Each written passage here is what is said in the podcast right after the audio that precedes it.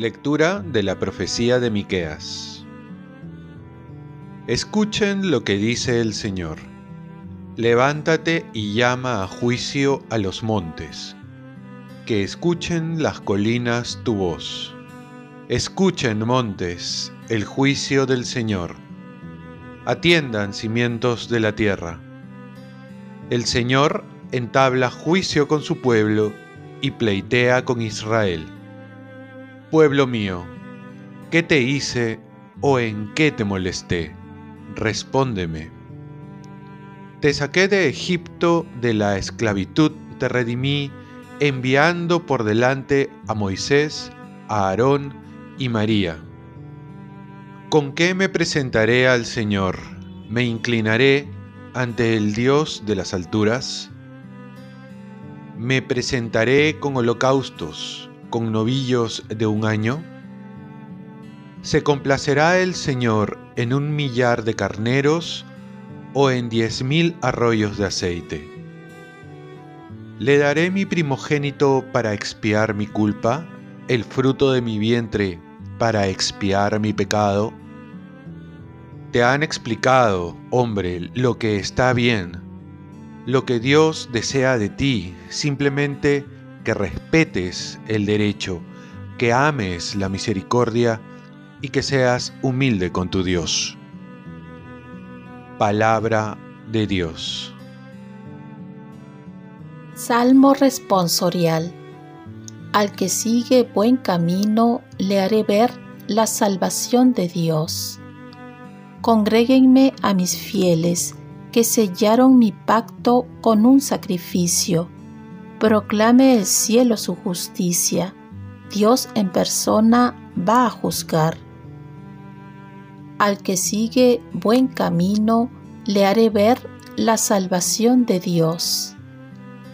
No te reprocho tus sacrificios, pues siempre están tus holocaustos ante mí, pero no aceptaré un becerro de tu casa, ni un cabrito de tus rebaños. Al que sigue buen camino, le haré ver la salvación de Dios. ¿Por qué recitas mis preceptos y tienes siempre en la boca mi alianza? Tú que detestas mi enseñanza y te echas a la espalda mis mandatos. Al que sigue buen camino, le haré ver la salvación de Dios esto haces y me voy a callar? ¿Crees que soy como tú? Te acusaré, te lo echaré en cara. El que me ofrece acción de gracias, ese me honra. Al que sigue buen camino, le haré ver la salvación de Dios. Al que sigue buen camino, le haré ver la salvación de Dios. Lectura del Santo Evangelio según San Mateo. En aquel tiempo, algunos de los escribas y fariseos dijeron a Jesús, Maestro, queremos ver un signo tuyo. Él les contestó, Esta generación perversa y adúltera exige un signo, pero no se le dará más signo que el del profeta Jonás Tres días y tres noches estuvo Jonás en el vientre de la ballena. Así también tres días y tres noches estará el Hijo del Hombre en el seno de la tierra. Cuando juzguen a esta generación, los hombres de Nínive se alzarán y harán que le condenen, porque ellos se convirtieron con la predicación de Jonás, y aquí hay alguien que es más que Jonás. Cuando juzguen a esta generación, la reina del sur se levantará y hará que la condenen, porque ella vino desde los confines de la tierra para escuchar la sabiduría de Salomón, y aquí hay alguien que es más que Salomón. Palabra del Señor. paz y bien. Reflexión del hermano David Pacheco Neira. Nuestra fe descansa en la palabra de Dios y no en los milagros. Los fariseos y escribas se preocupan en pedir signos en vez de escuchar. Prefieren ver signos prodigiosos a estar a los pies de Jesús.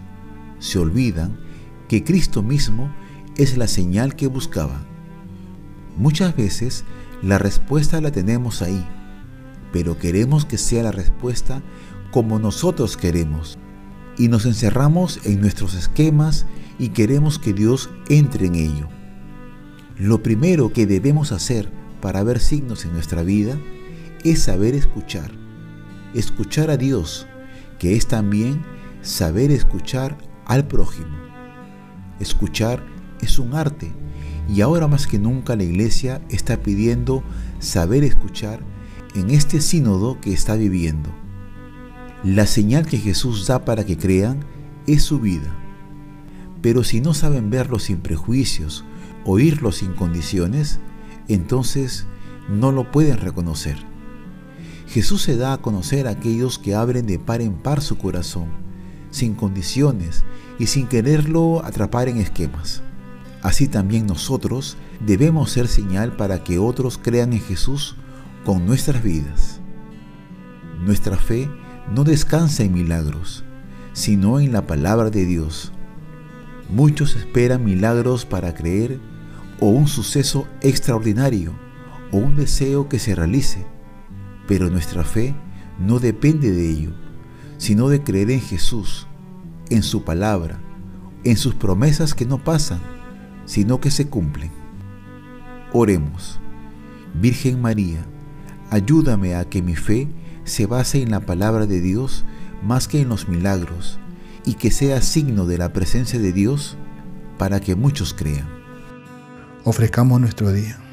Dios Padre nuestro, yo te ofrezco toda mi jornada en unión con el corazón de tu Hijo Jesucristo, que siga ofreciéndose a ti en Eucaristía para la salvación del mundo que el Espíritu Santo sea mi guía y mi fuerza en este día para ser testigo de tu amor.